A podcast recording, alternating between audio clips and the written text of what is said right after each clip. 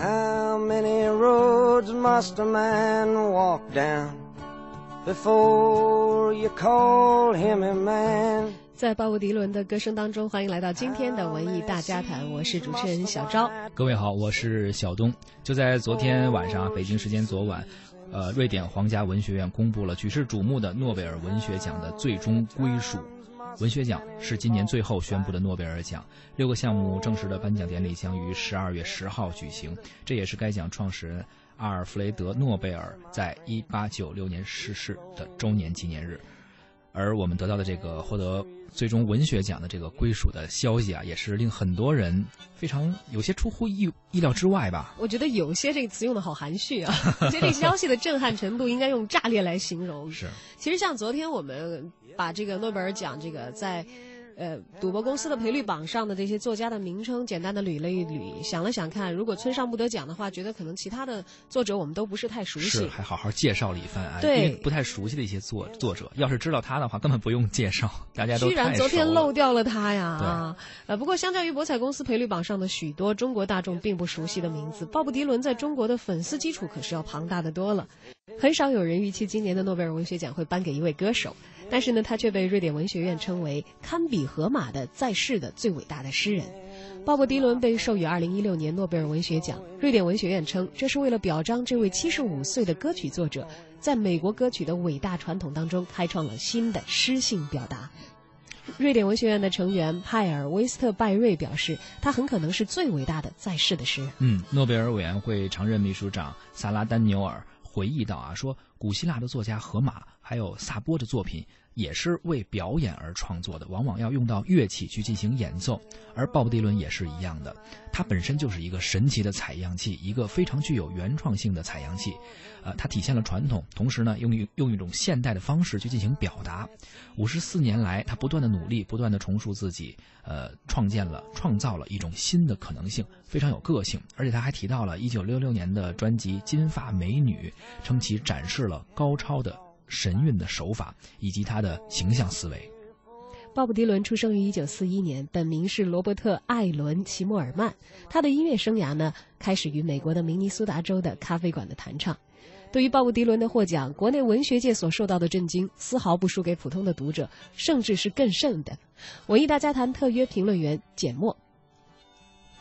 昨天晚上我正在读穆齐尔的《没有个性的人》这本书，它的晦涩难懂和引人入胜的程度呢大致相同。于是不到八点半，我就已经昏昏然的卧于榻上了。在半梦半醒当中，短信、微信驴蹄大作将我踹醒，原来是一再推迟颁布的诺贝尔文学奖颁布了。好家伙，当我瞄见那名字以及前面的修饰语，差点口中吐露出国骂《三字经》啊！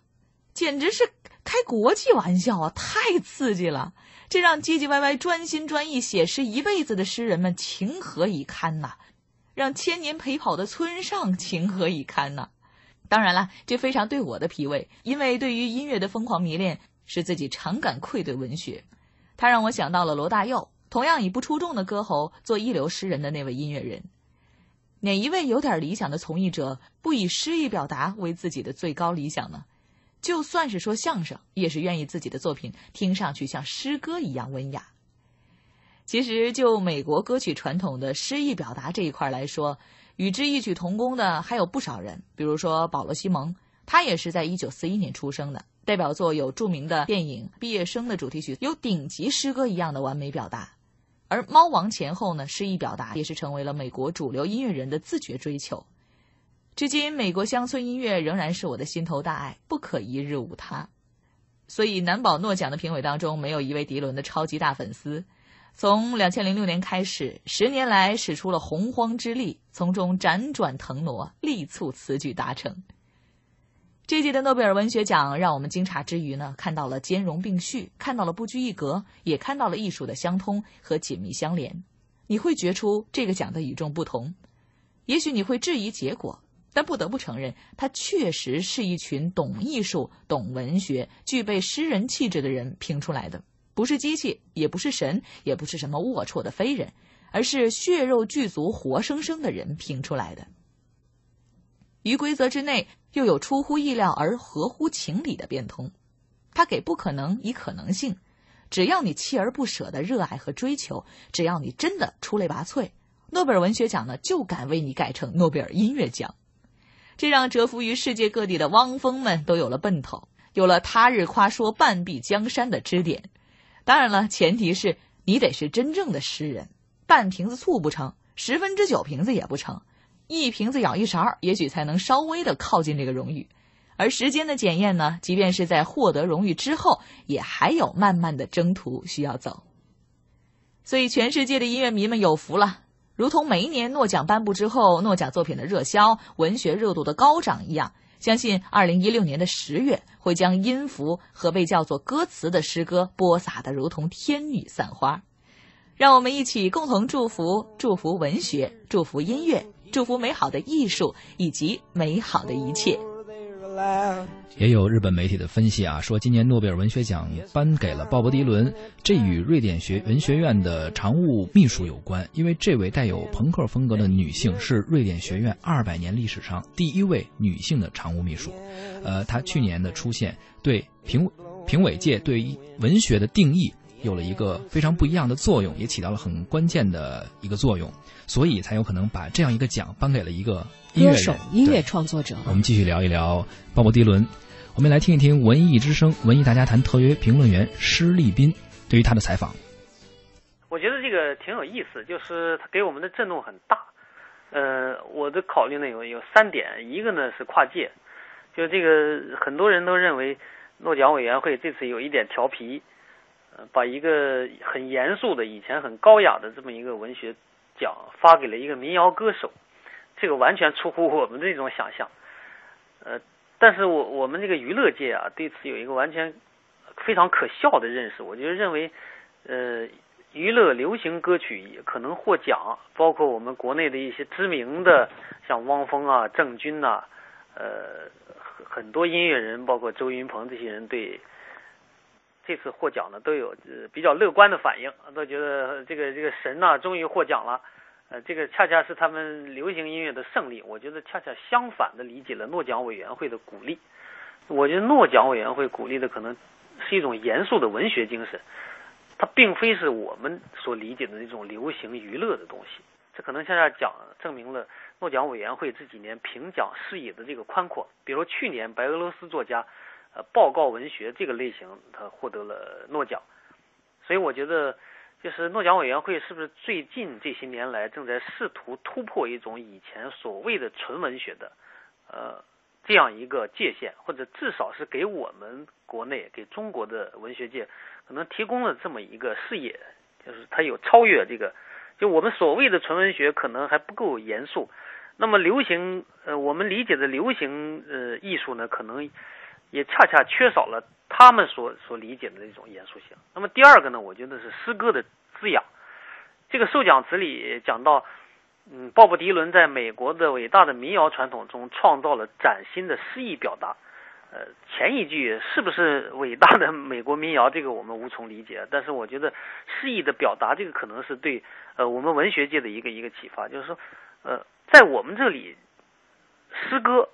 呃，处于什么样的位置？那么，呃，恰恰在他们那里，就是他注意到了流行歌曲界的这个诗意的表达，所以这个是非常重要的一个，就是诗歌在呃世界文学里头的地位，我觉得是非常高的。呃，比如说我们理解的雨果，像法国的作家，呃，可能是一个小说家，但是在法国人的心目中，那么雨果他是一个伟大的诗人，首先是一个诗人，这个是非常重要。那么我们中国人经常看不起现代新诗。呃，这一次的诺奖呢，又给我们一一个提醒，就是我们怎如何看待诗歌在文化艺术中的位置，这个是非常重要的。那么第三点呢，是我觉得是艺术的思想性，这个是最最重要的一点。就鲍勃迪伦，就是前面说为什么说呃流行歌手获奖，并不因为他流行，而是因为他的严肃的思想性。呃，比如说他的歌词中写道。啊，炮弹要多少次掠过天空才能被永远制止？这显然是一个反战的这么一个思想，就是说，与我们所流行的这个娱乐化呀、大众化消费啊、这个嘻哈的这种这种呃很个人化的东西完全不同。所以鲍勃迪伦的这个思想性是非常强的。所以他不单单有一个男人要走多少路才能被称为男人，不单单有这样的词，啊，他还是一个抗议歌手，他还有明显的这个左翼色彩，甚至有人认为他是政治诗人。那么这样的歌手在我们中国这里是不是也存在啊？呃，我昨天发微博我就讲，比如说像李健、周云鹏、汪峰，还有孙恒这几个人，到底谁更像这个鲍勃迪伦？那很多人就说啊，李健像，周云鹏像，但我觉得是不是孙恒更像？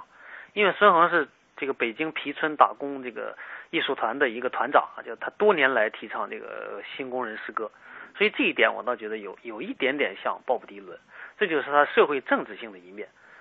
嗯，所以我觉得这几个方面，一个是跨界，一个是诗歌的滋养，一个是艺术的思想性，这几个对于这个鲍勃迪伦这次获奖，可能对中国的艺术界，动对于中国的文学，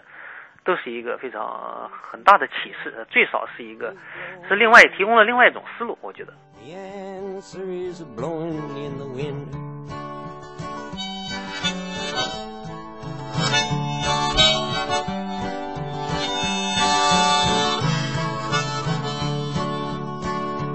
Yes, and how many years can a mountain exist before it is washed to the sea? Yes, and how many years can some people exist before they're allowed to be free? Yes, and how many times can a man turn his head and pretend that he just doesn't see the answer, my friend, is blowing in the wind. The answer is blowing in the wind.